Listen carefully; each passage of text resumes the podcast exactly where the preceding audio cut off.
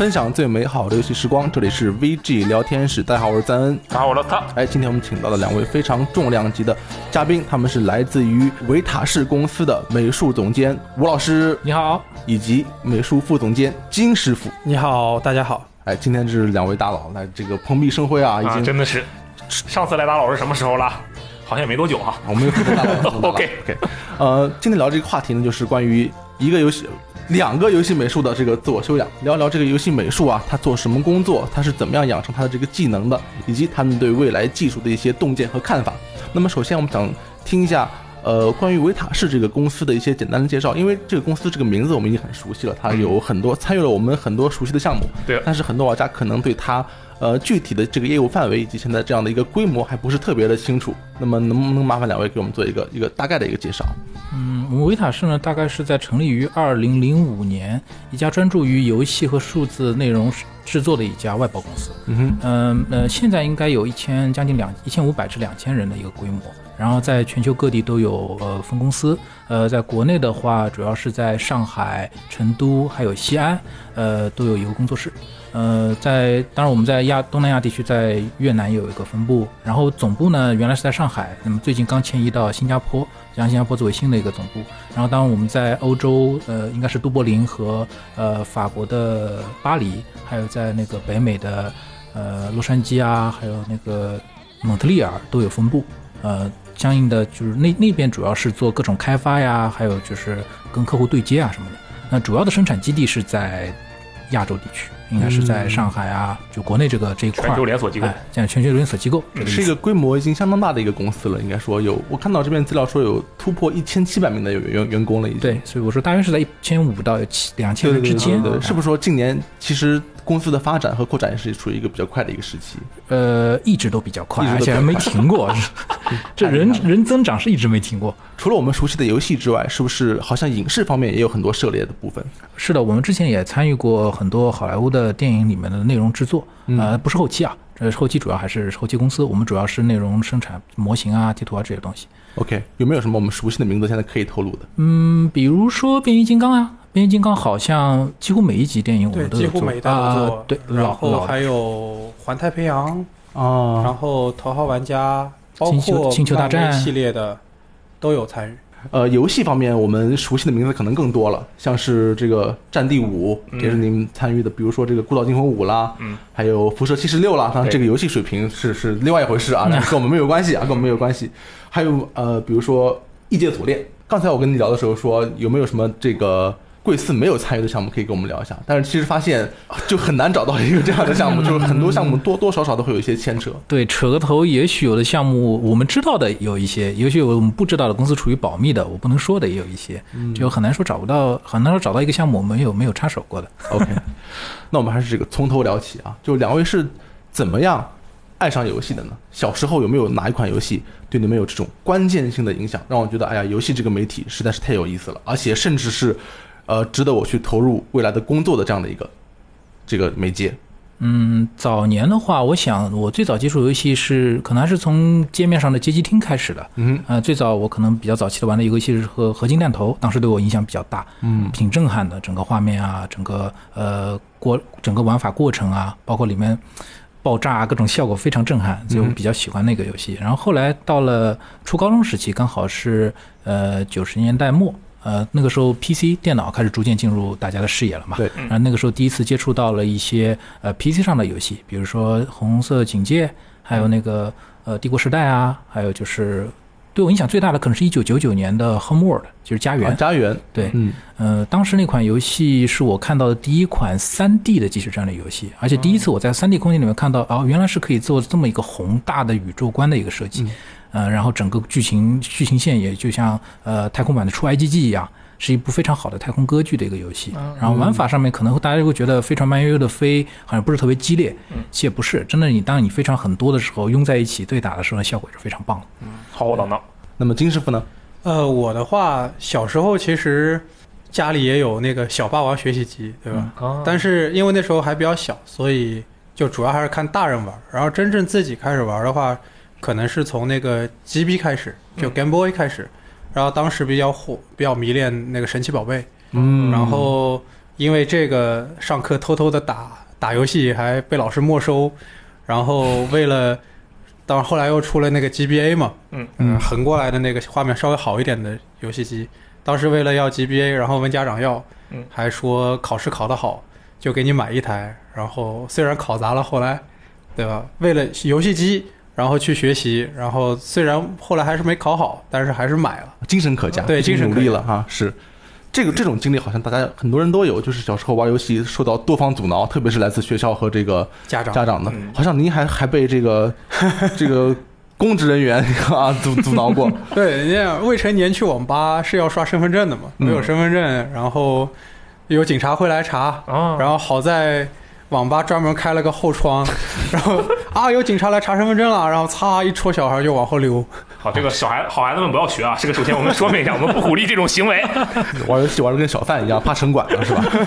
呃，游戏是一方面，另外一方面就是美术，因为不仅是要喜欢是不够的嘛，还得有有一些美术相关的技能。那么两位是不是也是从很小就开始渐渐的养成对于美术这方面的技能的培养了呢？嗯、小时候家里也经常让我画画画什么的，所以小时候有一些基本的绘画上的练习吧，但不是很专业。真正开始专业学绘画，像我的话是在呃高中的时候，差不多在快高考前一年两年的样子。那时候刚好，一方面自己成绩也不是特别好嘛，另外一方面就是当时不是刚好刚提到九九年的时候接触了像呃家园啊，还有后来好几好很多三 A 项目的一些比较高质量的一些 PC 游戏嘛，嗯就当时就形成了一个呃志向，就是我将来想要做这个行业，做这一块儿。那么要做这一块儿的话，那么怎样的个切入点会比较容易一点？对于我来说，那么回回想当时我自己的成绩，对吧？数学非常糟糕，英文也很糟糕，然后这两个东西加起来就意味着要去学编程，显然不是那么特别合适。嗯，所以看看其他方向上面，我能看得到的就剩一个音乐和呃画面，就是说音乐和美术这两个方向上面。然后音乐吧，虽然自己是在学校里面也去参加合唱团啊，做做领唱什么的，但实际上我一直看不懂五线谱。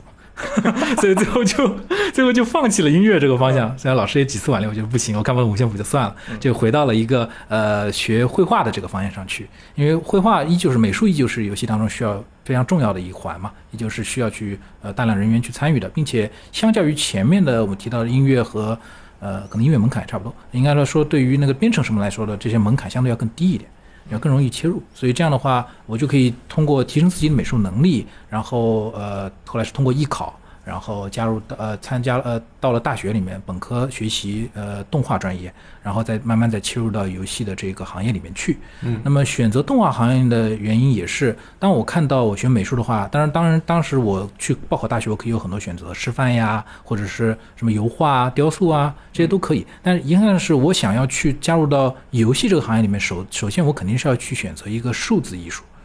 计算机数字艺术是吧？但在当时，我记得那是零三年的时候，呃，我翻遍所有的学校的那个介绍简介，就是高考填志愿之前学校简介，翻遍所有简介，发现整个我是江苏省的，所以说整个江苏省只有四所学校有动画专业。这么少，对，就当时非常稀少，因为当时国家还没说要呃提振我们国家的动画行业，然后后来是在呃大大约是在我填报完志愿之后这一年，我大一那一年，呃国家突然在 CCTV 啊各种媒体上面说，呃有我们要大力推广动画行业，嗯就是说大力推广，就希望有更多的动画人才来帮助我们国家提升我们的那个国家的动画行业的制作能力啊。是在您入学之后，刚好是在我入学之后那一年，大约前后那一年，然后呃，只能说我的选择的大方向刚好和国家这个大方向契合了吧。然后最后在我大学毕业的时候，大概是零七年的样子，大学毕业的时候，江苏省已经有两百多家，将近应该有两百多家动画专业的学校，就这四年时间就就这四这么年多啊，就这么多学校出来了。呃，其实很多呃同学，包括很多学生，他们在大学之前选专业，可能想的不是那么清楚。您当时是不是做了一个？刚才听您说是一个比较透彻的一个分析了，等于是，就是我未来想从事游戏行业的话，应该选择什么样的一个专业？对我先大致定了一个大体的未来的一个志向目标，然后再去分析我当时实际所具备的能力。嗯就有些能力我就就算了，比如说这个五线谱的能力，哎，这啊五线谱就算了。然后编程的话，其实后来编程我自己也自学了嘛。但是讲真，当时我觉得我这个数学、这个英英语，对吧，就算了。然后最后选择到一个自己比较合适的方向上面，然后全力去努力做。当时真的是呃，为了学为了学去学美术，参加艺考，所以不停的就是深夜连续的在那边练习绘画什么东西的，大概有两个月的时间，几乎很少睡觉，不停在画。我我也觉得挺奇怪的，因为在学美术之前，我自己呃就是属于一个学习学习的时候注意力很难集中的人。啊但是在我开始画画的时候，我完全沉浸下来了，这让我自己觉得非常惊讶。那还是有天分，应该说。嗯，我不知道这是不是天分，反正这种感觉，当时感觉这种感觉天生的说，热爱感觉这种感觉就是说我我想要去做一件事情，当然想要激发自己想要去做一件事情的时候，特别有一个更远大的目标的时候，这些事情这些动力就会变得非常强，啊就是所以提升应该是在那个时候提升的比较快。，OK。金师傅是从什么时候开始接触美术的这个学习的？呃，因为我觉我我父亲原来就是有学过美术这方面，包括他自他自己本人也有做过一些，比如说室内家装，所以我觉得从小他这方面对我的影响比较大。啊，有家学然渊源。后对，然后我差不多接触就是画画是从小学二三年级的时候，然后就是周末报了个兴趣班，然后比如说每周末俩小时、三小时的这种，一直要持续到初三高一左右。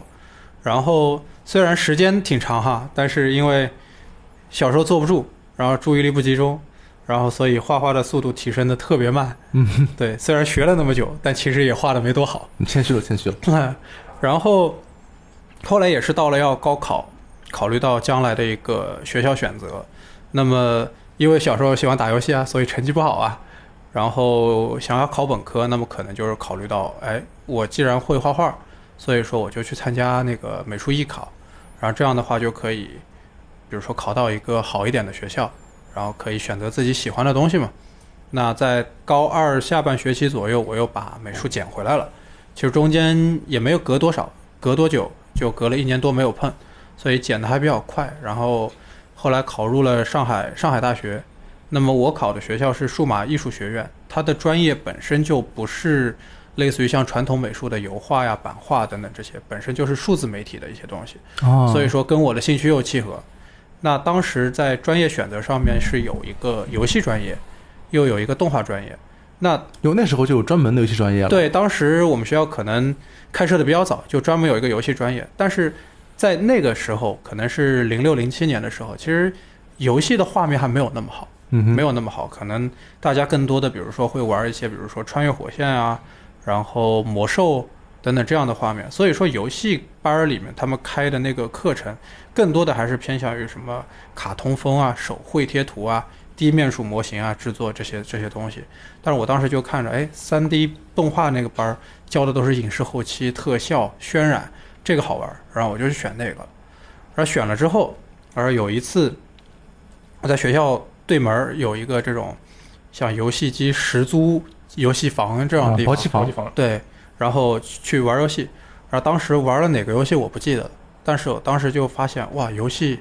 原来可以做的那么好，然后画面那、当然跟现在不能比啊，但是当时那个认知刷新了我对游戏的认知了，哎，画面可以做的那么好，灯光渲染这种特效爆炸都可以好，哎，不行，我要我要我要做游戏，所以我应该是从大二开始就决定好了，将来我要进入游戏行业。就是你先在游戏专业跟动画专业之间选择了动画专业，对，然后再在动画专业接触到了呃，在动画专业的同时接触到了游戏，然后选择再去做游戏。对。但是其实当时对你来说，那个游戏专业反而不算游戏专业。对，啊。因为我觉得那个游戏专业，因为当年的那个游戏整体的氛围，包括它的内容，大部分还是偏向于卡通那种比较。从现在的眼光来看，可能画面没有那么的好，所以会觉得没有那么高端。嗯但是其实主机上面已经开始起步了。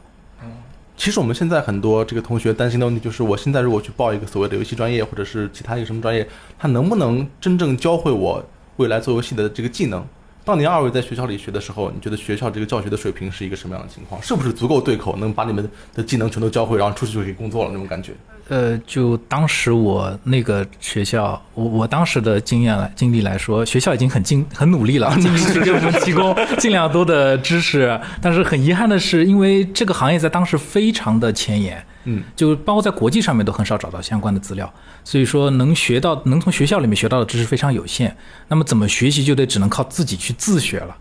然后首先是从学校里面学会最基本的那些自学的方法，啊，比如说，用种说法是我们大学大学当当时大学老师教我们最好的方法，就是如何通过提升你自己的观察能力，然后总结经验，最后去再再尝试再去应用这个经验，以及最后掌握这个整个的过程，整个一个技巧的方式，就是学习总结再去实验的一个过程。然后我把这个过程从呃当时是教电影。影和动画的这个课程里面学习出来之后，把它运用到了我游戏的学习上面。啊，就我当时是用了一种方法，是我去玩游戏，但不是说你真的像去在玩游戏，而是说用一种看电影的方式，是我去观察里面的这些结那些效果，是它是怎么做出来的，然后基于我看到的效果进行对比，再去分析逆向工程。在当时我是用玛雅，如果在玛雅里面去模仿类似的效果，再去把它呈现出来，也是最后学会哦，你要呈现这么一个反射的效果，我是用的 specular，我要呈现某种特定的呃自发光的效果，我用的是什么什么什么，就因为呃 immersive 贴图是吧？类似于这种东西，然后所有的这些东西的知识是一点一点通过在游戏里面玩游戏，观察他们做好的效果，然后再进行逆向工程，慢慢自己去总结出来的。然后在这个基础上，当时我觉得可能对我影响比较大的游戏有。呃，一个是呃《魔兽世界》，毫无疑问的是吧？《魔兽世界》早期我拿到我玩到的第一版本《魔兽世界》是没有什么反光的，当时电脑配置也不行。后来发现《魔兽世界》有一次小小的版引擎版本更新，出现了一种反射的效果。当你走在那个。应该是十字路口的那个小径上面的时候，灯光从某个特定角度打下去，你看到上面的石上面的所有的地上那个石块石板上面一层薄薄的反射，看去好像很有纵深感。其实我后来知道那是使用 specular 贴图，并没有使用法印贴图，只是使用了 specular 贴图来获得一种反射表面与呃非反射表面的一个差异，然后形成一种纵深感。看上去这个石块当在当时看来跃然于屏幕之上吧，现在来看。就对吧？你懂的。但当时很兴奋，当时很兴奋。哦，这个效果，那么怎么实现呢？我在马里面复现了一下，哦，最后知道它是用这么一个技巧。简约的讲，对于当时来说，一个学生来说，也只能这样自学了。对，但是也感觉是一种动力很强的一种行为了。确实是看到一个什么效果，就想它是怎么实现的？它是怎么实现的？我也要去呈现这种效果，去掌握这种技巧。后来还有一次，在可能是在震动业界的一个事件，就是我记得当时是。呃，威尔福的那个辐射，呃，不是辐射，威尔福威尔福的那个《Half Life 二：半条命二》，嗯，在上市之前好像是版本泄露，嗯，记得吧？有这么一个事件，嗯，有。然后这个事件后来里面它里面的里面的源代码的数据，就里面它那个版本数据被 post 到了网上，对，大家都可以下载下来玩嘛，嗯。然后当时拿到《Half Life 二》的那个游戏的时候，我也是非常震撼的啊。然后它里面这种效果是怎么实现的？就当你从你想从魔兽世界到《Half Life 二》。这简直是个巨大的跃升，对对对，这种冲击感对我造成非常大的心理创伤，心理创伤还是差嘛？就就就落差，我一定要去把这个东西全部学会，可能用词不当。然后，但是回头来看，呃，好就好在后来在呃 Half Life 发售的时候，它其实提供了一个呃叫技术演示关卡，以及后面有一个叫教学版本。其实你在 Half Life 二的里面，你可以。启动这个教学版本，当你在里面走的时候，到一定特定的区域，应该是技术演示，在特定区域它有一个播放，你可以点那个播放，制作人员会告诉你这里我用了什么什么方法来实现了这个这个效果，这简直是一个活的教材啊！啊，这简直是一个游戏里面的活的交互式教材。导演评论的那个电影，哎，对对对，就类似于这种情况，他会告诉你，哎，我这边分层渲染是做了这个东西，然后最后呈现的这个效果。然后这个时候，这座桥梁的断断破损，我们是用了一个呃物理解断的方式去来模拟，类似于这种东西。像这么个游戏，简直在在我来看是一个非常珍贵的游戏制作教科书。对啊，一二呃，当然除了这些游戏，除了这这这个这两个游戏之外，还有其他游戏也是一步一步的呃，更多我是通过逆向工程，运气比较好的是像遇到《Half Life 二》这样的游戏，去学习到里面的制作技术，然后积累这些知识，就是这种方式去学习。更多情况是这样。金师傅的话，应该是已经晚了几年了。对不对？对，稍微晚了时间来说，那时候有进步了吗？是不是已经发展起来了？啊，其其实感觉上还是差不多，因为学校里面老老师当然会教一些东西，但是我觉得说要通过学校里教的东西，在当年啊，通过学校教的东西直接去入职到一个游戏公司，其实还是有点欠缺。嗯，那么跟跟邢健我这边比较类似的一个经历，就是很多自学，但当然方式不一样，当然方式不一样。就是我当时就是自学，就喜欢跑书城，因为那个年代网上很少能找到教程，而找到教程很多要卖卖的特别贵，卖的特别贵，因为它稀少嘛，嗯，所以就卖的比较贵。然后作为一个学生，其实掏不出那么多钱去去卖教程，买游戏还差不多，买教程。然后就当时特别喜欢跑书城，大家也知道书当时的那个书城里面专门有一个区域，专门买那种数字媒体的一些一些教材，什么 Max 入门啊、玛雅入门啊这种等等类似的书。对，然后书里面现在也有，对，现在也有。然后书里面会附赠一个小光碟，嗯，然后那书那么厚，真的不愿意去看，本身就不是个爱看书的人，就爱看视频，所以就为了那个视频光碟里面那个视频，所以就买了好多好多。就奔着碟去的。对，奔着碟去的。然后到到今天，我家里还放着那厚厚的一沓子碟，然后不舍得扔。虽然有些碟已经读不出来了，但感觉这是我学习路程上的一个纪念。那么在当时，我还特别幸运的就是加到了一个 QQ 群里，然后那个 QQ 群里面都是很多那个一些已经在游戏公司里面的一些一些美术员工、美术美术师，所以跟他们进行一些讨论，然后学到了很多东西。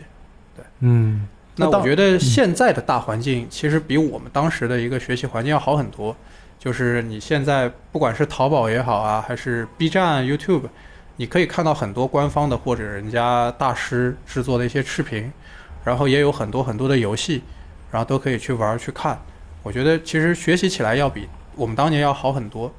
嗯，好像刚刚才那个吴吴老师说他是有一个导演鬼平版的那个那个半条命半条命二啊，您是不是？我听说是直接从游戏里面抓那个贴图出来，对对，就是在以前的游戏，我记得是 D 叉九之前，D 叉九之前的游戏，它它在游戏渲染的时候会，就是渲染好的东西会跑到内存里去嘛。然后有一个软件叫 3D Ripper，那个软件是可以直接把你内存里面加载的模型贴图给你导出来。然后当时我就是我记得是玩那个《使命召唤》，我就用这个软件跑了一下，它直接把整个关卡给我 max 导出来了。让我超级兴奋，我就打开去看，哎，它这关卡怎么做的？虽然这个模型已经优化完了，然后那个三角面也全都给给给破了，就模型不是最原始的模型了，但是当时看的特别兴奋，然后去理解它里面这个关卡为什么这么做，然后它贴图一张张调取出来看，哎，这贴图为什么可以做的那么真实？然后通过这个我也学习了好多，所以后来玩一个游戏我就我就截一下，玩一个游戏就截一下，然后都当时都存着，然后自己做到不懂的就打开人家的那个去看一看应该怎么弄。当然现在想截也截不出来了，更别说主机上那些非常漂亮的游戏了，对，现在是肯定截不出来肯。定截不出来了啊。还有那个吴老师刚才跟我说了一个故事，特别有意思，就是他大学看毛片儿的一个故事。那 那不可不是毛片儿啊啊不！是毛，不是是毛片吗？你说的是毛片来着？哦，那个毛片不是那个毛片是什么呢？这是在影视剪辑当中就是出的粗片啊，啊不，是真，你不是你概念那个毛片儿不能说是吧？就是说那是一个我没说是那个毛片，就是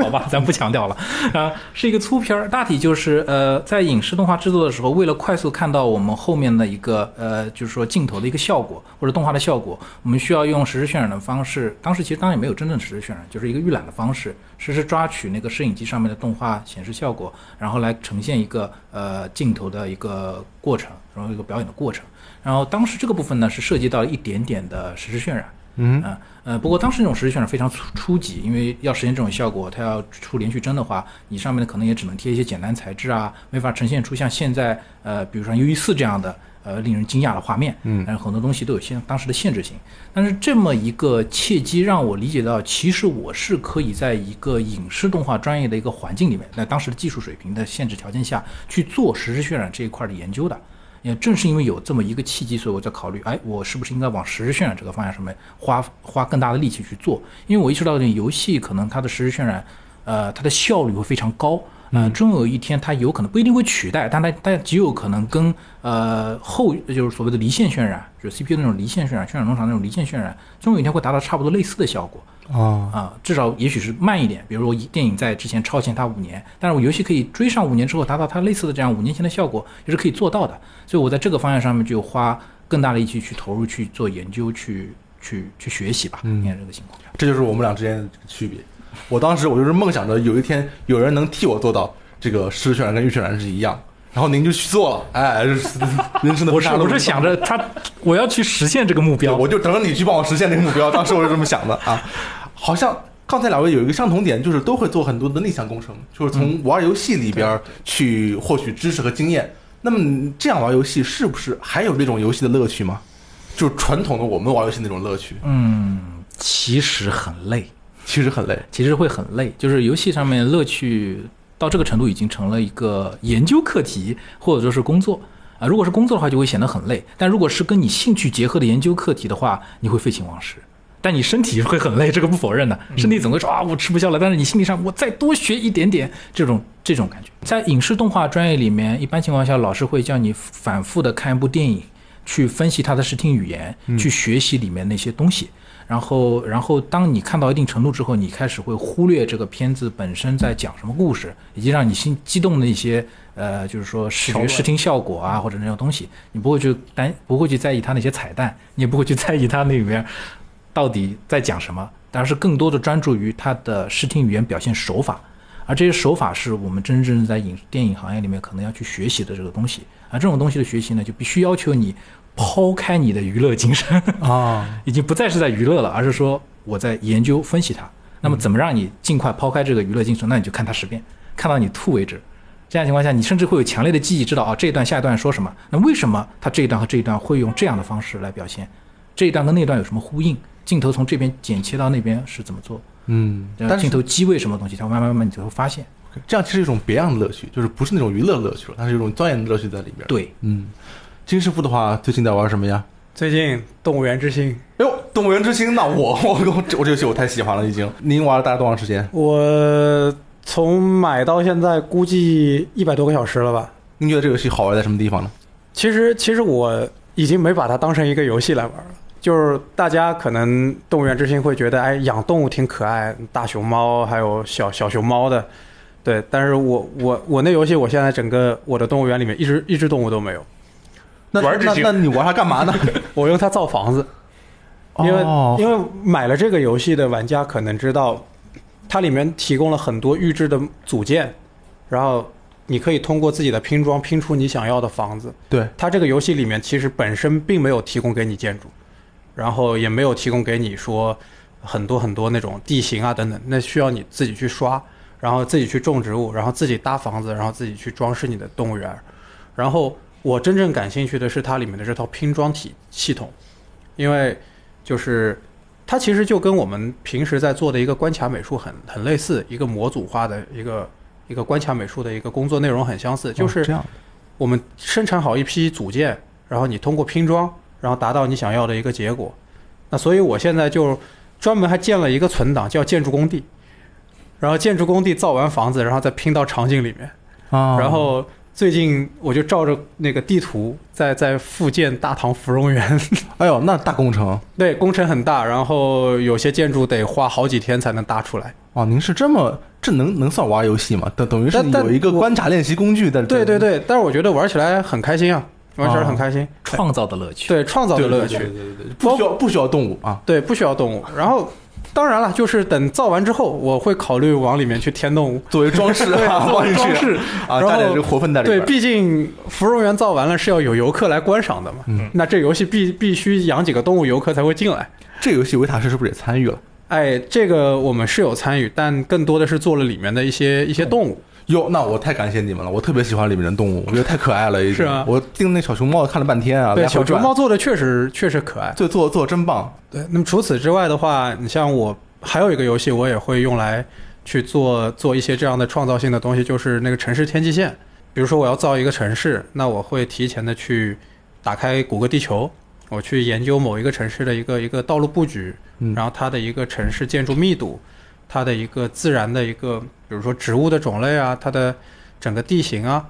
然后再去复刻这个游戏。这样的话，我觉得其实其实通过玩游戏在学习某些东西，而不是说纯粹的去玩。当然了，就是城市天际线，包括动物园之星，它有些乐趣就是建建造，对吧？就是让你去建造，让你去自由发挥，对，创造你的东西。所以其实我我觉得我在玩的时候我也很开心，我也很开心。就你是把一个经营模拟游戏玩成了卖块啊？对对。那么像您刚刚提到，就是说这么玩游戏会不会失去了游戏本身的乐趣？那比如说像我在玩战地啊或者 COD 这种游戏，我会先通一遍关，我就先享受一遍。对，先先先啊爽了，杀人杀爽了，然后体验完它的整个剧情，包括它的整个特效之后，哎，我接下来我就不玩它这东西了，我玩过了，然后我就慢慢的去关卡里去逛。甚至我会为了看某些东西，我去专门下个作弊器，比如说无敌啊，等等的，我开了，让我在场景里随便敌人怎么打，我就站在那儿，我就看这个地方怎么做。啊，那是为了工作，对对完全是为了工作。城市天际线您玩了多久？城市天际线我加起来得有两千多个小时了。就是主要还是在研究这个关卡设计这方面的这个对对对，造了了好几个城市，然后有海岛的，有有现代大都市的，有欧洲风格的。对我们经我们也经常跟我们公司的那些培训班的学员说嘛，我们有两个就是关卡美术地边学习器，啊，一个叫城市天际线，现在新增一个叫动物园之行。这这两个游戏在这方面属于一种有一种特殊的地位，就是特别方便。对对对对对，您不需要像在 UE 四引擎里面把所有的资源都整合好、准备好，还要应付各种各样的技术问题，你只需要进去拼，然后结合你观察世界总结出来的这些经验，把它运用到这个环境里面去，就相当于学习一些地理知识啊，还有相关的人文知识啊，去把它最后呈现出一个、复现出这样一个环境。哎，得到一个知识点啊！想搞好观察美术，就去玩动物园之星或者城市天际线啊，这个是没有问题的。刚才您说这个地理知识还有人文知识，包括刚才这个金师傅提到是用建筑密度这些东西，是不是也是一个呃游戏美术的一个必备修养？就是对现实世界的这样的观察和了解。对的，呃，首先是对于游游戏美术来说，非常重要的一点是观察这个世界的能力，以及将观察的出来的东西呈现出来的能力，呃，相当于一个输入和输出。嗯哼，观察分析是输入，然后经过你大脑总结整理之后，重新整合出一个结果，输出给我们的用户或者玩家，就是说这是一个整合的输入输出的过程。然后呃，我们可以理解成相当于解构和重构，大概是这么个逻辑。哦，对，因为现在的游戏越来越多的是怎么说？当然，风格化的卡通风的游戏也有很多，但是很多游戏也是越做越写实。那么那些卡通的东西，其实我里面带有一点点不真实，或者有一点夸张，其实玩家是可以理解，因为它本身的风格就是这样。嗯，但是，一旦我们做到一个现实游戏，那它必然就会，哎，玩家能看到我现实中就有这个东西，那我是不是就一定得做的跟它现实完全一样，才能说服玩家我的游戏是这样的？那如果说我做出来的东西跟我们现实逻辑不符，那它就可能会出现一些问题。那比方说，有些游戏它喜欢把多种风格去去融合，就呃，像之前的那个《最终幻想》，他们就特别喜欢把，比如说自然的地形，它加上蒸汽朋克，然后加上一些维多利亚的那种欧洲复古的东西，它融合在一起。那三者融合，其实它就是一个架空的世界观了。但是它每一个东西怎么融合到一起，还是需要通过对现实的一个观察，让理解现实中的风格去做的。那比如说像要做那个北美它的地形和做那个欧洲它的地形，或者做中国的地形，它的石头种类、它的植被都不一样。那这个时候其实更多的就需要我们去补充一些地理知识，然后怎么去分辨它的一个岩石类别。那么包括一些人文也是需要去观察我的服饰，这个跟角色可能相关一点，嗯服饰的种类啊等等的，包建筑括风格对建筑风格，包括甚至有一些历史的一些东西都需要掌握一些。嗯，而且里面其实有很多很很微妙的东西，比如说这个地区为什么建筑风格是这个样子的，其实是跟这个地区的地理地貌和气候环境是有关系的，啊，并非说就是随便拿个其他地方的建筑往这个地方一放就很合理。它为什么建筑要这么造？比如说我要防雨，比如说我要快速排风，这种东西都是有它的一些逻辑关系在里面。一旦我们抓到了这个现实的逻辑，那做出来的游戏就可以说服玩家。那么在这个基础上面去添加创造，那我们就会有了一个架空的世界观。光是上一期节目就听说游戏策划得什么都懂，现在看来游戏美术也得什么都懂啊，什么地理人文都得都得学习才行，这个真真不容易。那我我想问一个问题，就是您比如说，您觉得卡通的游戏和这个写实风的游戏，二位觉得哪种更难做一些？嗯，各有千秋吧。写实并不容易，卡通也并不简单。对我我个人觉得可能啊，甚至写实要比卡通更加难一些，因为写实不就是把这些素材砖块儿我就放上去吗？都对跟一样的。但是因为这些砖块儿，我们所有的玩家在现实中多多少少都见过，你得去说服他，你得去说服他，这个就是最难的一点。就我怎么把我写实的东西做的让玩家觉得写实，而且还要好玩儿。因为我们天天生活在写实世界里面，我这个写实世界做出来，我还要让玩家觉得好玩儿，哎，跟我平时的写实还不一样，这个是我觉得可能更难的一点。哦，而卡通这边呢，相当于把现实生活中你观察到的东西经过提炼，取出里边比较有美感的部分，重新进行整合，再呈现出来。但是里面依旧需要有合理性，还要还要强调美感，还得有逻辑在里面，还得有逻辑在里面。你可以稍微放弃掉一点儿写实的细节，而强调某些你想要特定呈现的美术效果嗯，啊。但是它的逻辑依旧得符合玩家的认知。搞一些不符合玩家认知的这种东西，人会觉得难以接受。这种这个这样的艺术设计就失败了。哦，哦，也不能说失败，只能说它这种艺术设计就太过个性化了。可能有些玩家很安全。有些玩家有些玩家会接受不了这样的这样的哎东西。对对对嗯，这个比如说我小时候，我以为游戏美术就是画画，但是我工作以后，他们告诉我啊，这个游戏美术有一种叫技术美术，也得这个会技术。嗯就是二位现在觉得技术这个层面，比如说代码啊或者其他的技术，在游戏美术这个工作中占的重要性是如是如何的呢？那么随着游戏里面的呃图形技术的更呃更新吧，然后呃我们的游戏美术对技术的需求是越来越高。啊，啊，对技术上面需求越来越高。以前可能你只要手绘贴图学会了就可以了，但随着我们后来到 PS 四时代，进入 PBR 时代之后，那么相关 PBR 的是呃基于物理的渲染 （physics based rendering）。，OK，基于物理的一套渲染的一个体系，然后呃，进入这个体系之后，你看到它已经基于物理嘛，物理就是说你物理也得学好了，就要会物理，哎，你真得会物理太难了。了解一下光学是吧？嗯然后在这个基础上，你还得了解图形学的一些呃实呈现方式。然后这样的话，你用正确的输入正确的内容，你才能获得正确的效果。然后在正确输入正确内容情况下，进行有限度的夸张，你才能呈现你有有特点的写实效果，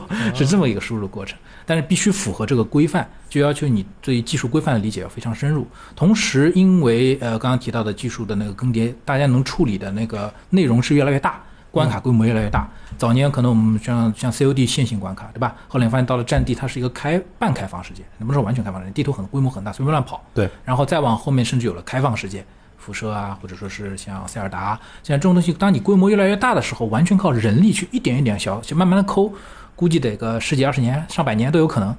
对我们老是批判育碧说，你看你看你这个地图，一看就是什么生成出来的啊，不是这个。其实这是现在游戏制作的一个必须的一个手段，是吗？呃，是的，当你需要在地图里面开飞机的时候，你就不会觉得这个地图小了，哎，不会觉得地图大了，是吧？就这个情况。然后当呃玩家的需求会越来越大，他要求的面积有可能会越来越大，特别是开放世界。然后这样的话，就要求你要大规模的大批量的处理这些内容，并且要让它的美术风格基本保持在一个同等的水平线里面。那么你要么只有两个方法：找更多人去做，一千人、一万人，还是找一个人用计算机代码写一个规则，然后让计算机根根据这个规则来生成类似的结果，增加一些随机量呢？那肯定是选择下面那种了。啊，已经完全过去了，就是我一定得一个人慢慢把这个东西一点点画出来那个地步了，都是你告诉呃计算机一个逻辑是吗？依旧是可以慢慢一点点画，就跟匠人精神嘛，永远不会消失的。你总归还是需要有人去传承一些呃非常人就是人文化的或者说人工处理的一个过程。对这是一种特定的工艺，这要体现了人的很多投入的精神。但实际上，当我们到游戏生产，我们需要大规模的呃内容投入给玩投送给玩家的时候，这个生产能力就变得非常重要了。是，啊，这个时候产能就变得非常重要了，所以我们需要通过技术手段来提升这个效果。除此之外，技术也可以帮我们提升视觉效果，对对吧？然后说，比如说我们现在进入了从 PBR 到了光线追踪的时代，那么光线追踪是个怎么回事呢？这个就得去美术就要去研究一下，不见得你要去写那个代码，但是你得去研究一下。那么说到代码了，对于我们美术师来说，我们要会推荐我们美术师去先学一下 Python，因为 Python 作为一个通用的一个呃代码语言，可以用在很多呃呃游戏或者是美术制作软件里面，主要是 3D 制作软件里面，呃，甚至还可以做一些简单的程序啊，什么东西逻辑之类的。像这这种代码能力一旦具备了之后，就可以让你成一次性做很多工作，而不在于需要一点一点去抠像素。哦，你的工作效率大幅提高。当你具备了这样的能力之后，那你就可以在这个能力的基础上做出更多的内容，并且符合你自己的需要的那些内容，这样让你产能提高了。Python 是最好的语言，呃我我听说的，我其实不可别极端化哦，嗯嗯，我们也需要 C 加加。现在这个硬件迭代越来越快了，嗯，技术发展日新月异，都经常每年都有新的这个图形技术出来，嗯新的硬件出来，嗯这样的这种变化会对这种游戏美术的工作产生一些什么样的影响或者压力吗？你们觉得？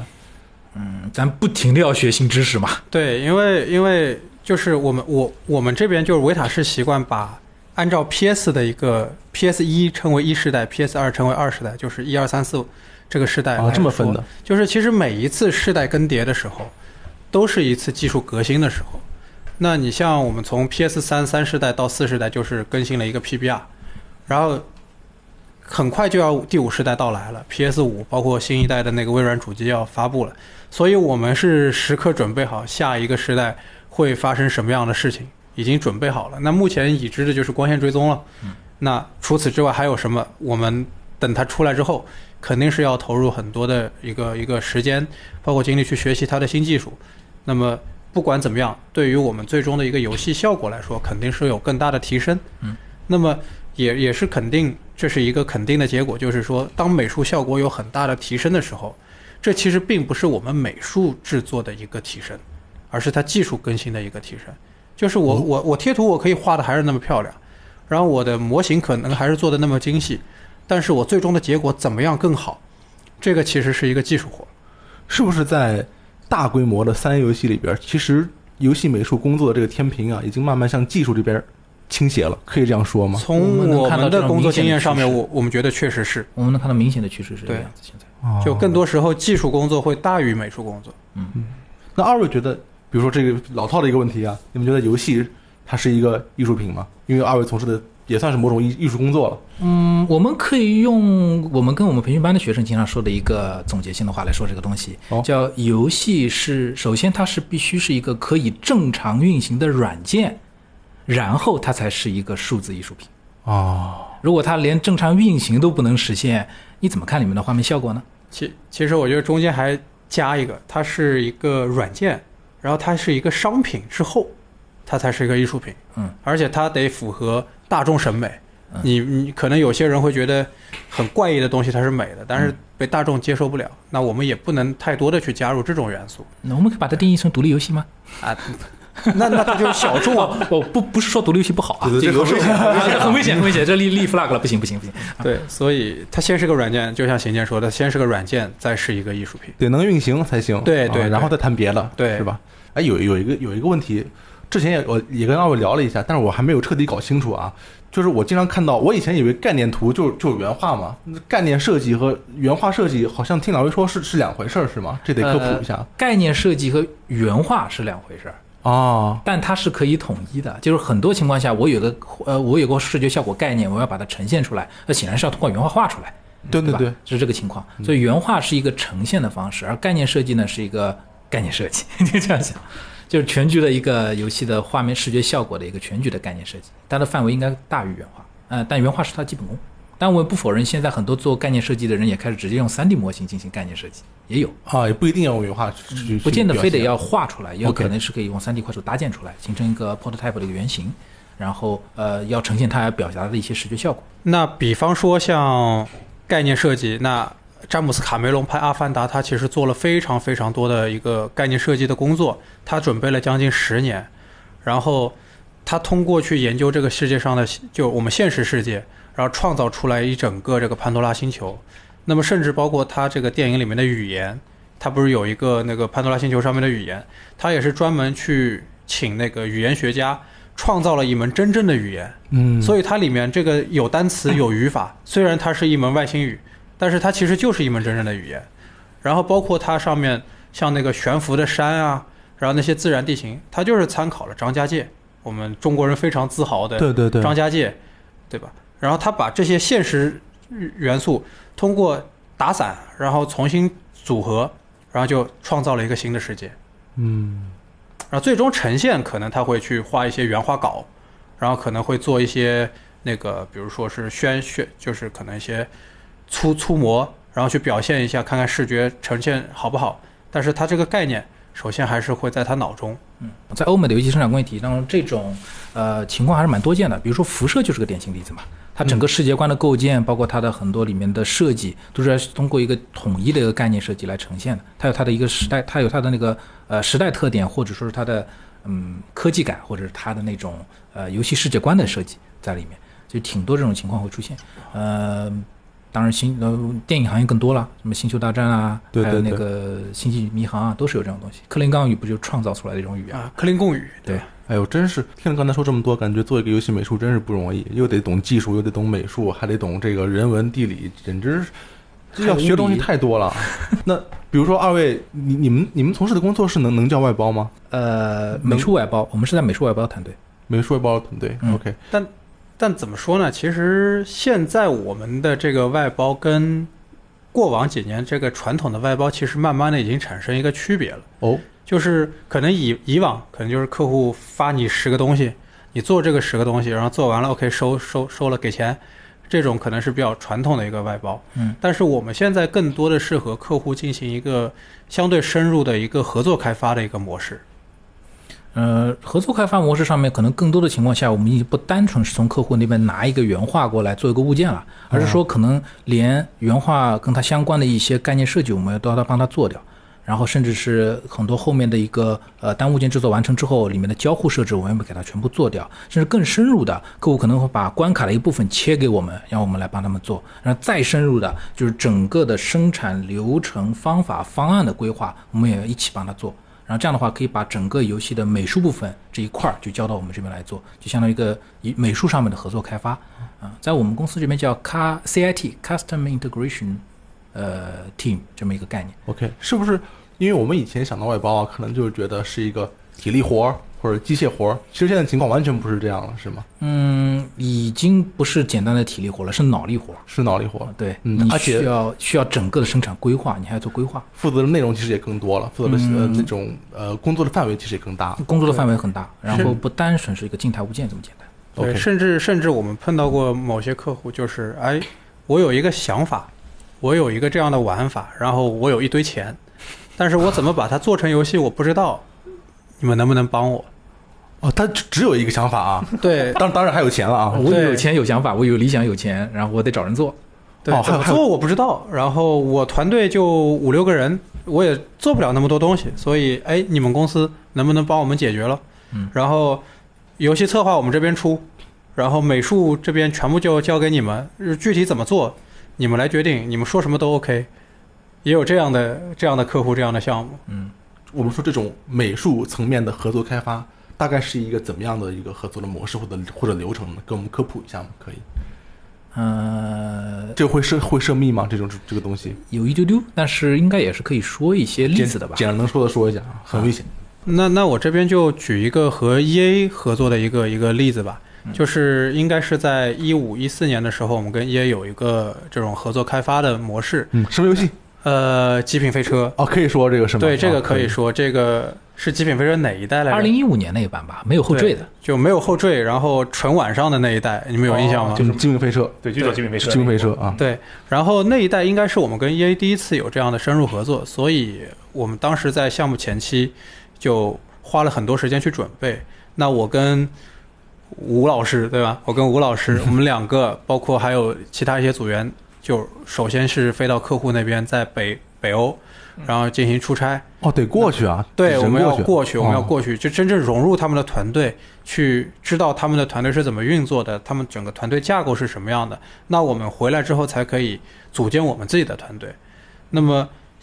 吴新建在那边待了大概一个多月，嗯然后回来了，然后在上海这边开始准备团队的前期工作。那我在那边继续还留着，嗯，然后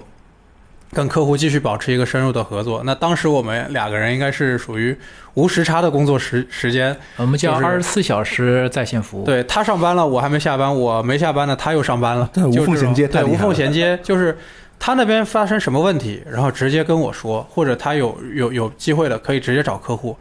然后我们这边解决好，或者说提供一个方案，然后他在上海这边继续在上海这边继续在运作，然后这样的一个方式，慢慢的通过三个月的时间，把客户整个团队的一个一个工作流程，然后照搬到了我们一个维塔士内部。那这样的话，其实就形成了一个我们的团队和客户其实是一个一并个行的。并行的团队，那其实就是一个团队。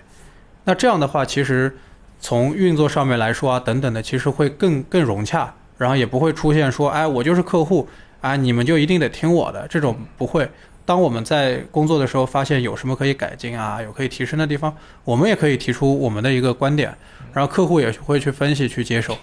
就是已经完全融入了这种开发团队的这种感觉。很厉害。就是假如说，我就比如说我是这个团队的一份子啊，我以后肯定就不可不只可以说我是维塔士的一员，我曾经还是 E A 的一员，对不对？没有问题吧？对对对。我可以说我在我跟 E A 的这个项目，我在他的团队里面承担了什么什么什么，嗯对。瑞典，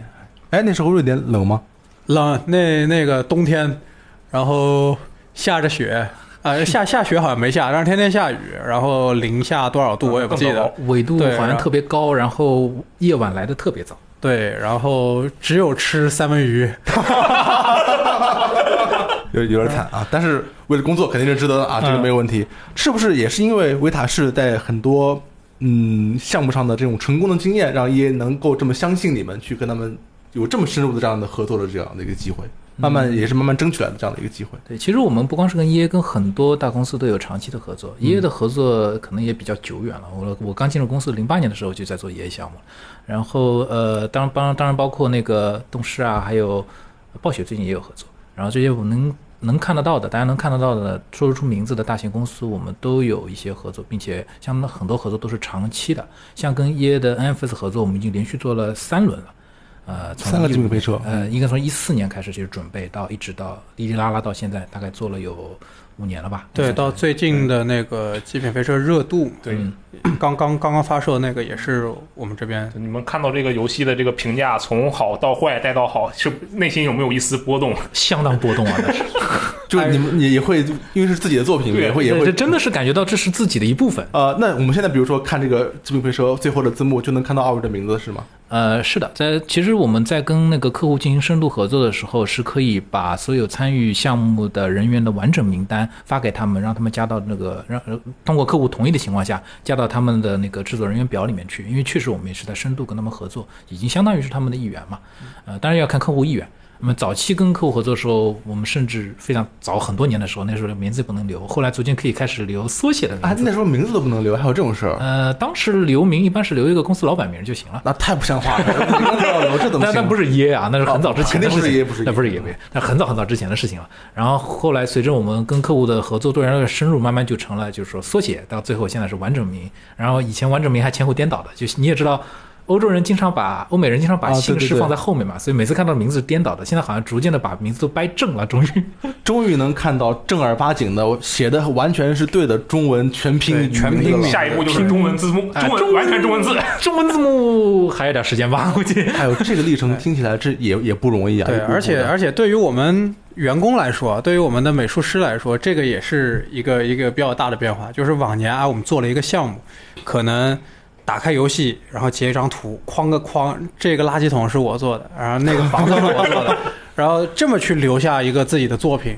那现在我们的团队一到游戏发售，第一件事儿打开演职人员表，然后找到自己名字划一下，看见我我名字在这儿，这就是我们的一个履历记作品了，已经是。嗯，因为外包行业其实不能把在呃项目里面制作的任何内容，哪怕是发布的项目，供呃发放给其他的那个带带带到外面去看的，就不能在个人发布任何在我们在项目里面做的任何内容。所以我们唯一能跟别人说的，也就是这么条字了。哦，对留名，这个是我们现在可以做到的东西。这是这一个行业里面算是安全规范吧。嗯，留名，这是两位的工作方面的内容啊，就是问一下，如果你们作为一个嗯玩家去看不是你们做的游戏，虽然这个可能比较少，是吧？就是基本上都是你们参与过的游戏，你们会觉得今年出来的这些游戏里边，呃，近几年也也可以了，有哪些是美术方面让一个美术专业人员觉得这游戏美术确实确实厉害，确实让给我留下很深的印象？有这样的游戏吗？今年比较让我震撼的是，又是回到那个 Half Life，每次我跟 Half Life 都有缘。嗯，半衰期啊，半衰期，呃，终于不是半条命了，是半衰期了。对对对 Half Life 的叫是 Alice Alice 还是 Alex？Alex，Alex 是吧？是 Alex。然后呃，终于我期待已久的三 A 级别的 VR 游戏应该做成什么样子？哈啊，可可以说威尔福又给我们上了一课。啊，我们可以再次学习到，嗯，应该是强交互，应该 VR 里面的强交互、强物理交互应该做到什么样的程度？VR 里面游戏的 gameplay 应该怎么设计？然后相关的交互设计、相关的画面应该做到什么样的程度？这都是一个非常好的参考。虽然我们现在只有一个视频可以看看对，，预告片，哎、可能这种视频有时候有时候会引导到一个最后结果跟这个不匹配的情况，但是实际上我们能猜测到未来我们出拿到的一个游戏应该大约摸跟这个画面差不多，可能稍微画面上有一点调整，但这是我们能看得到一个呃 VR 游戏的未来的一个发展方向。就 VR 游戏的内容应该要做到怎样的一个层次？VR 游戏里面的三 A 项目要做到怎样的一个层次？这是非常好的一个例子。呃，虽然它是 VR 游戏，但你可以想，它里面的物理交互，它里面的 gameplay 已经到了这种程度。我们的不是 VR 的那些有更有更少的性能限制的游戏，为什么不能做到这么强交互的内容呢？对，这是也是个非常值得我们思考和学习的一个方向，这是一点。还有另外一些嘛，就是对于我个人来说，可能比较振奋的是有一些游戏终于有消息了，比如说《帝国时代四》我我非常喜欢 Relake 嘛，因为和因为因为那个 Homeworld，然后说到 Homeworld 和 Homeworld 三也发出了一点点消息，然后希望他们尽早能发布吧。应该这个情况挺期待的。然后对于今年已经发布的项目来说，我可能作为云玩家，呃，云视频玩家应该这么说，云视频玩家看了一下那个，呃，刚刚我们公司也参与了，那个叫《星球大战》JD 武士，那个叫什么？星球大战绝地陨落的武士团啊，对，陨落武士团这个名字因为只有英文，当时没有中文，因为陨落武士团。然后呃，应该来说这个游戏项目我能看到，呃，他们在上面投入了相当多的心力去，不仅是做了画面，也把 gameplay 和那个剧情也做得非常好，一个人物的成长的过程啊，还有那个呃各个场景里面画面对应的那个烘那个相应的画面的烘托和氛围啊，还有各个星球这种。巨大的差异化、宏大的场景都给我们留下了非常深刻的印象。然后，呃，其实这个游戏让我觉得思考挺多的是，呃，这是我最近难得挺少见的，EA 没有用寒霜引擎做的项目。啊，对对真是。哎，他用的是 U 一四，这个有意思了啊！你觉得 EA 老是强迫很多人，我不说强迫了，就老是让很多工作室用寒霜引擎是一件坏事还是一件好事？呃，我们是用过寒霜引擎的，感觉怎么样？将心比心的讲，美术上面寒霜引擎真的厉害。真的厉害，真的厉害，超棒的！就是你能看到用寒霜引擎做战地啊，这种大场景融合感非常好。你能看到每一个层级的景深都感觉是恰到好处。嗯，就每个层级那个物件该是在那个位置，那个那个物件在那个位置的物件该是那个光影，该是那呈现出来结果就是那个结果，它表现的非常准确。由于四，其实你看那个 J D 五十的这个这个项目，如果你去看一个大场景的话，它没有敢给你做非常宏大的场景，因为它宏大的场景下在中远景的时候还是有点。有点感觉有点脱离，这种感觉一种舞台感，舞台感就是背景是个背景，前景是个前景，嗯，就中间缺了点什么。哦，明白。啊，然后你玩战地的时候就不会觉得，你玩战地的时候就一望无际，看上去这个连续的过程，是一个连续的细节，就这种这种差别，就是这是真的是 U E 四和呃 Force b y 的在呃 U E 四寒霜引擎在这两个上面的表现，应该说的引擎的一些特点吧，应该是光照啊或者各种渲染的一些技术的一个特点。所以说，个人个人讲，我还是比较喜喜欢寒霜四的那个画面。OK，还是不是不是寒霜四，寒霜的那个画面，寒霜引擎的画面，寒霜引擎的画面。呃，但是话讲回来，不否认寒霜引擎的 gameplay，因为我没接触过，我不好评价什么。嗯。但据说好像也有一些公司在上面做的比较艰难啊，不好说啊，不好说，不好说啊。那是那 JD 这 JD 武士这边，我相信 Respawn 这边他可能以以以往用 U 一四的经验会丰富一点，所以他们使用这个方案去做。呃，自由度比较高，所以最后呈现出来的游戏结果很好，大家很卖账就可以了。对对对。然后画面上面像这样讲，要往细里面推，肯定有推的空间。但是它这个游戏不见得要这么大的场景的话，它也够了。是。那金师傅来说，这几年有没有什么游戏让你觉得挺震撼的？最近沉迷《动物园之星》，《动物园之星》当然特别厉害了，对对对，因为最近基本上只要有空就在玩这个游戏，其他游戏也没有太多的看。不过就刚刚。有说到一个舞台感的，让我想到了一个游戏，就是《对马之魂》，它就是那种舞台剧的感觉，它并没有把这个场景做的多么宏大，它是反而故意营造这种舞台剧的效果，反而我觉得，哎，这这个游戏特别跳眼，特别跳眼，然后整体的画面啊，包括它的氛围，做的都很不错。就是它的它的灯光使用的非常收敛，它就是用的舞台灯光。舞台灯光特点是给你个追光灯，类似于这种东西，特定在特特定的一个方向给你打个光，让你特别强调这个部分的内容，就往这个方向去因为刚刚刚刚有说到舞台剧，突然让我想到，哎，这个游戏不就舞台剧的那种氛围的代表？嗯，对。近几年我觉得其实这个游戏也算是一匹黑马。嗯，对，确实是。就突然就杀出一匹，哎，很效果很不错。对。宣传也给的很足啊，对最后能出现一个什么样的效果？这种其实对马岛之鬼的画面，包括我们现在看 PS 四的画面，我们已经觉得很好了，是吧？但是就我们普通玩家一眼看上去和这个电影特效、CG 特效肯定还是有有区别的嘛，是吧？一眼能看出来。二位觉得这个未来大概再过多少年就能达到一个，比如说我们实时渲染的画面，就真能和预渲染的画面可以干一张？这个不好讲多少年呢？其实能看到前段时间那个。呃，工业光魔和 U E 四做过一次合作，用光学追踪做了一小段《星球大战》这个视频。对，然后就是讲那个光学追踪反射这些东西。头头盔倍儿亮啊！哎，倍儿亮那个东西。然后其实，在 U E 四跟那个工业光魔在这块上面应该有很多合作。早期刚好是我们我们公司也参与那个项目，叫《星球大战 Rogan 一号》，是吧？对吧？里面那个机器人就是用 U E 四渲染的。哦，这样子然后 U 四渲染之后合并进去，合并到影片里面的，这可能是第一次进行这样的尝试。哦大家也没注意到它跟非 U 四渲染的那种画面有多大差别，是吧？那可见那我们肯定看不出来啊。哎，已然是非常接近了，你可以这样想。哦，但是我们现在，比如说游戏机硬件，得得有一个这个客户端就是在在在运行吗？这个硬件不行怎么怎么办？你觉得云游戏会是一个出路吗？是不是云游戏来了以后，我们就可以飞升了？就已经呃，云游戏这事儿吧，严格说来讲，我们从概念上面讲，云游戏相当于有无限的计算能力，然后呃，这样的画面呈现应该是早晚的事儿，就是呈现你现在的电影画面应该是早晚的事儿，但这个事情要投入大量的成本。呃，关键是这个价格什么时候能回落到玩家能承受的范围，这是第一点。第二点就是五 G 网络的普及问题。就就算五 G 网络普及了，万一你所处的这个地方网络不太稳定，一会儿波动了一下，对我们就怕这个啊你真是你正正在 FPS 打的正爽，突然掉帧，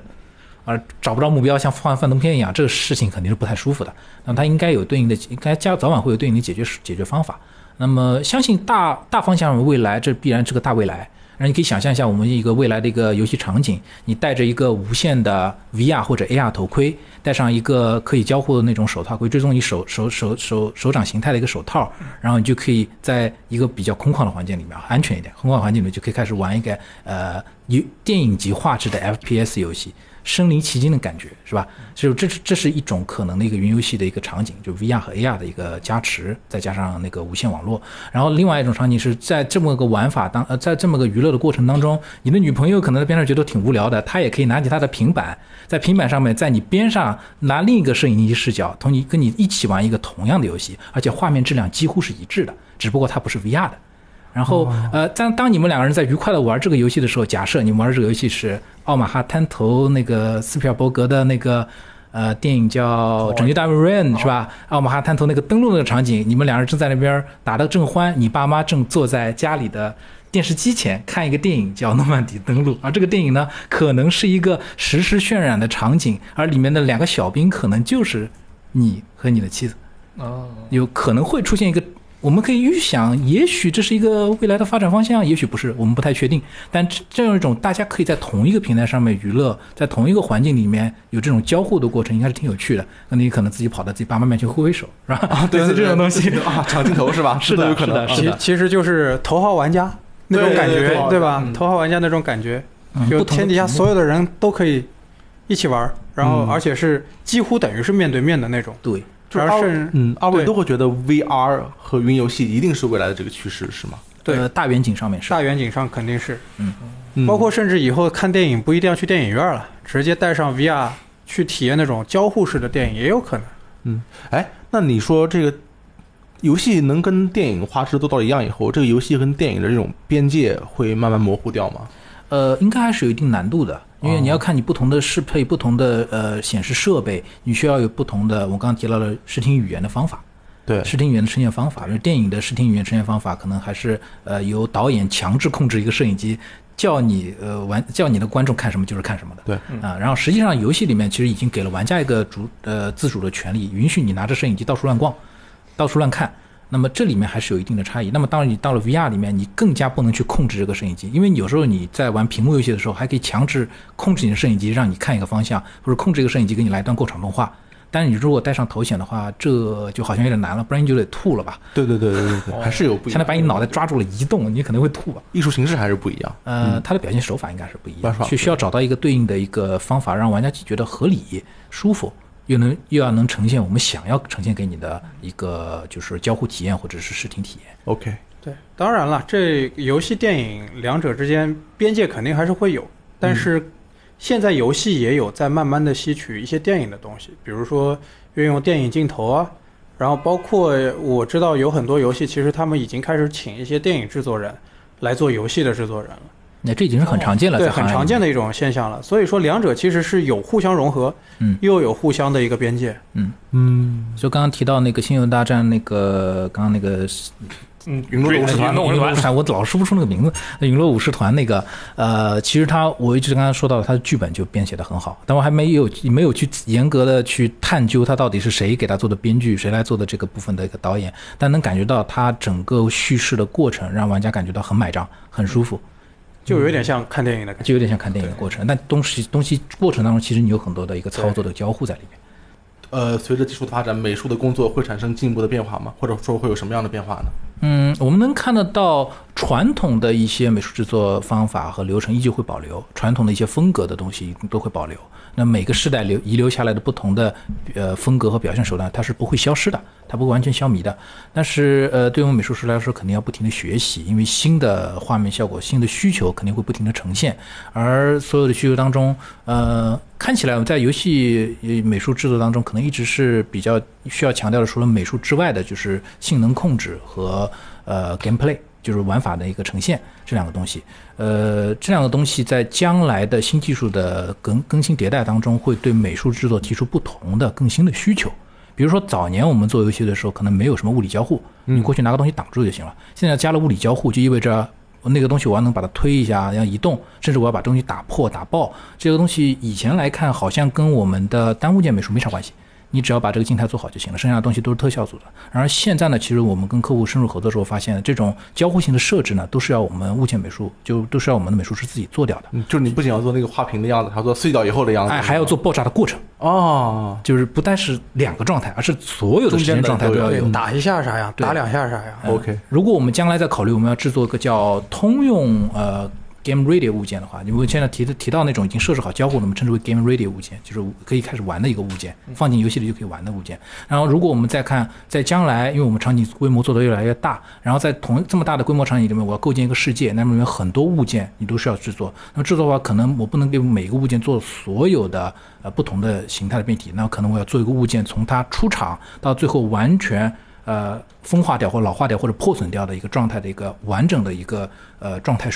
完整的过程，那你要做的话，这个物件就得分析它生产之生产的出来之后全新是什么样子的，以及它破损之后什么样子，以及它怎么破损，它可能会被怎么破损，然后基于不同的触发结果得到不同的破损效果。你当你准备好这么一个物件之后，你会发现这个物件跟你真实世界里面构建好的可交互物件已经非常接近了。嗯啊，比如说树，我可以把它敲断，也可以把它把火烧掉，它有很多种选项嘛。然后完了之后，将这种东西放到游戏的那个环境里面去，在环境里面大规模散布之后，你会发现，比如说树。那是一片森林，比如说花瓶，那是一个花瓶车间。我举例，花瓶车间，不能是花瓶车间，只是说大象进了瓷器屋那种感觉，是吧？就是一到进到这个大象进了瓷器屋的环境，你拿起一个拿起一把枪，跟别人在这个环境里面进行对战的时候，这个画面感是非常震撼的。一个手榴弹砰一下，全场花瓶碎片爆炸。当然，这个技能可能也就 也就相应要控制好。那么，相应的一些优化应该要怎么解决？这些都是对我们我们的美术的画面呈现。的能力提出一个需求，而且可能是很多是技术需求，但同时也是美术需求。因为美术需求这种东西的话，叫技术不够，美术要来凑，对吧？嗯。但是如果技术能实现，尽量去用技术实现去呈现，呃，我们现实世界环境中那种交互的体验，才能让玩家获得更好的体验，对吧？就类似于这种情况。对，包括今年双十一那个 U E 四不是也大买了一样东西吗？就是 Mega Scan 这个新闻。我们网上有看到很多，就是一个扫描资源库哦，有意思把它给买了，然后可以免费开放给所有的有意思的那个使用者。那里边是什么呀？是材质这些还是？材质也有，然后现实的一些自然的那个美术资源啊，然后它都是属于照片级的、电影级的这种。然后就刚刚说到云云云游戏之后，它的整体画面会非常非常的写实，然后。你传统的一些，当然了，如果你雕刻的非常好，或者说你传统的一个贴图制作能力非常高的话，还是可以做出非常高精度的东西。那么当然，如果说有一些快捷的，比如说像扫描，不管是照片扫描也好，是或者激光扫描也好，如果可以去通过这个加上 Mega Scan 的一些数据去得到的话，其实也是一种技术上的革新。那么对于我们美术来说，我觉得就是知道这个是将来的一个趋势，我们提前准备好，不输。不一定说我们现在就去做非常非常深入的研究，或者说现在就去马上去编程写代码，然后去做软件等等这些，而是说我们先有一个概念，嗯啊，将来可能会在某一个时间，当这个东西发生的时候，我们心里准备好，原来的一些工作程序可能会被替换，或者被某一些新的东西给覆盖掉，嗯，就可以了。我觉得，嗯，还是要提前去阅读一下时代的脉搏，这种感觉，对对对对对。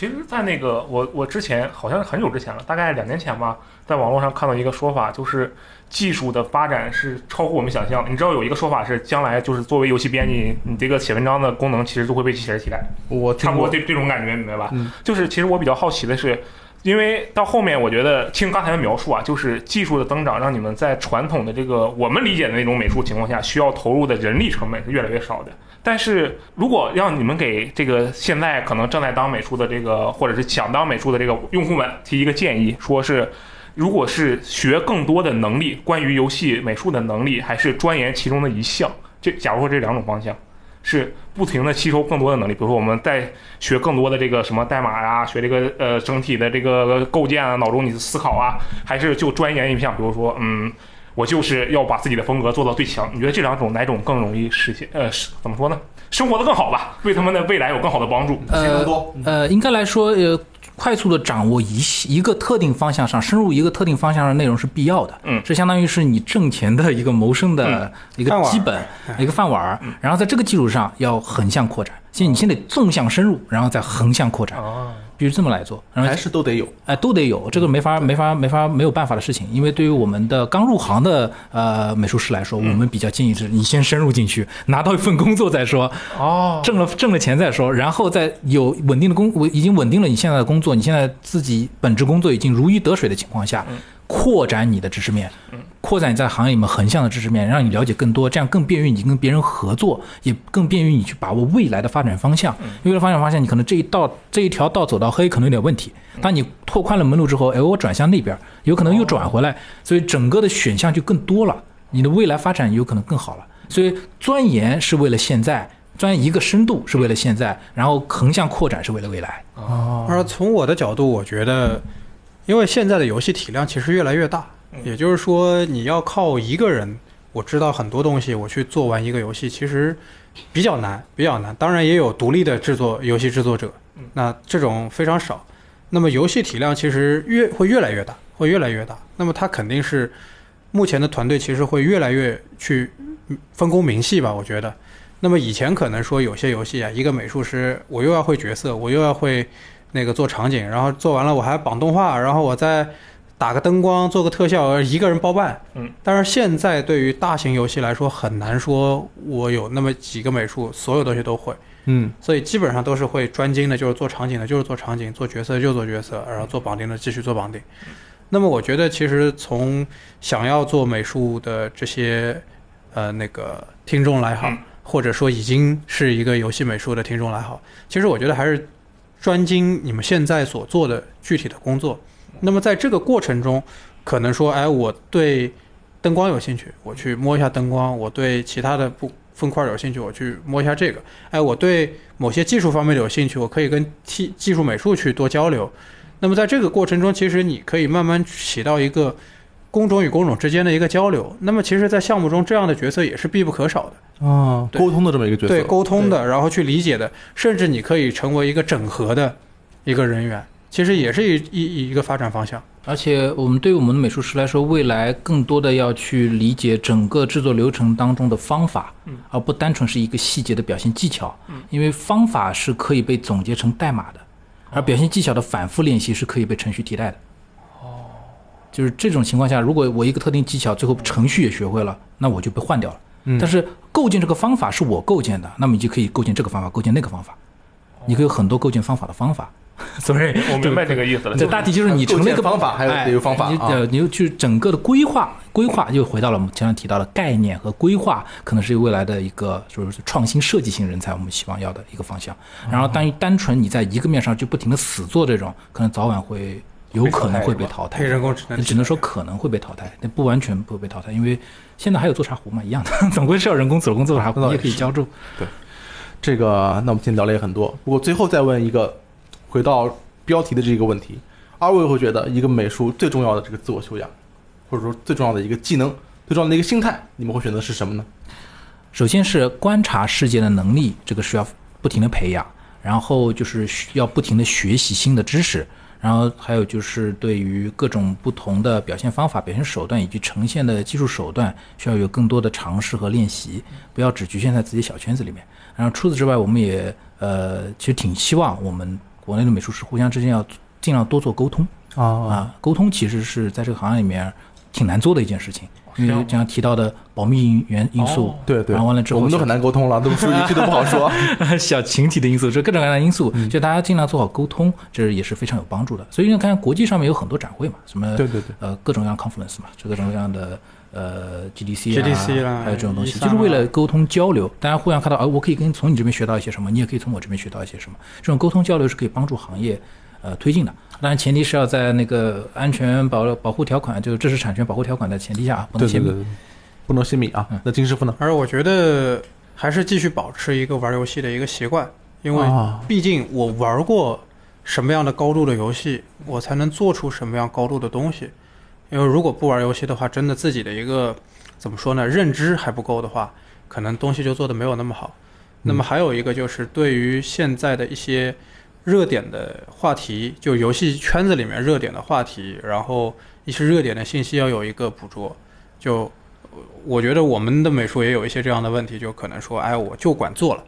我就管工作了，我其他的我不看了。但是我觉得还是得去看新闻，去知道这个游戏行业现在发生了什么。这样的话，其实对自己工作还是有帮助。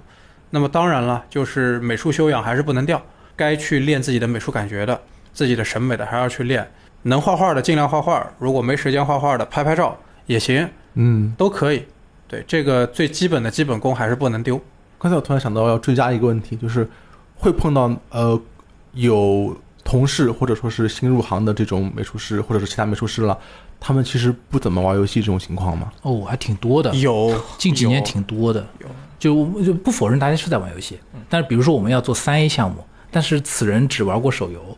哦，天天荣耀，呃，那农药还行啦，就是可能只玩过什么休闲农场，什么连连看，什么那连连看可能有点过了，就是那种什么宝石三消三消，哎，三消，然后完了之后也算说是要加入游戏行业，结果进来之后是做三 A 项目，这个这个，那么你以往的游戏经验就没什么用了嘛？因为说话是，就是说你需要有更多的一些高质量、高品质游戏的一个一个见识，一个眼界，其实就是眼界了，哎，眼界问题，眼界，玩游戏还是重要的，对，还是重要，游戏很重要，而且我觉得是最重要的，嗯，就特别是行业一定要尝试。尝试去做三 A 的那种顶级，需要去尝试这种高难度的项目。我知道这个成本风险很高，但是外包商说这话好像有点别的意思。但实际上，实际上是这个情况。当你去尝试了之后，一哪怕是失败了，中间积累下来的经验，对于你制作其他类型游戏都是有帮助的。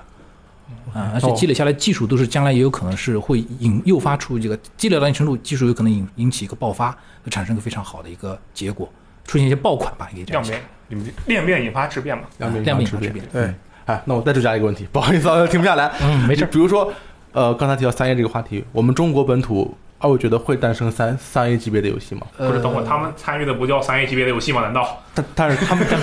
对不对？但是你们知道我问你的意思？我理解您的意思，就是他其实凭这个这个 IP 其实不在我们国内的厂商的手里，应该这么说。其实我觉得这个问题的话，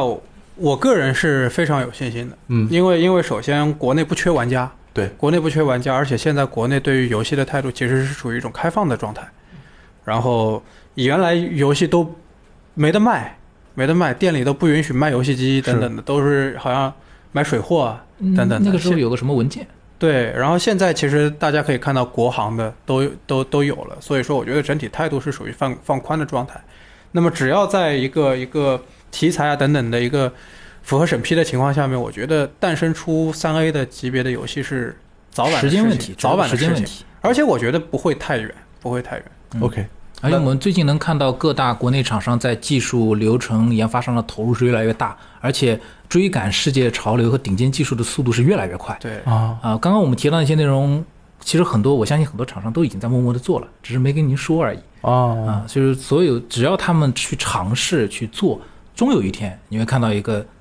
我们国家品牌的，我们国家自己创造的一个三 A 游戏的出现，甚甚至我还期待国产主机啊，那是曾经有过，但是相信将来还是会有尝试。对，放心，自己的主机、自己的游戏、自己的生态系统，那简直是对，甚至可能将来你不一定需要有自己主机，你只要有自己的云平台就可以了。咱们国家的。云平台是在国际上也算是领先的哦，对啊，这这个技术潮流我们赶上了，已经我们也许是能赶上的哦。对对对，哎呀，这这么说就乐观了。行，今天特别感谢二位来之后跟我们分享了很多关于游戏美术方面的这个啊内容。呃，希望能给呃从事游戏美术的呃朋友们提供一些境界和共鸣吧，也希望可以给更多的普通玩家提供一个不同的看游戏的这个角度。感谢吴老师和金寿平的参与，谢谢，谢谢，谢谢。以上就是本期的 VG 聊天室之两个游戏美术的自我修养，我们下节目再见，拜拜拜拜。